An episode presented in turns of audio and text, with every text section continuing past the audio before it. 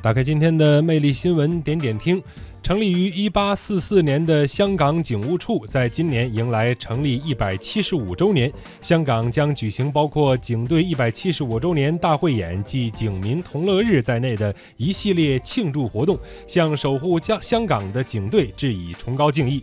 香港特区政府政务司司长张建宗六号发表了题为《守护香港一百七十五载》的网志，赞扬香港警队的卓越表现。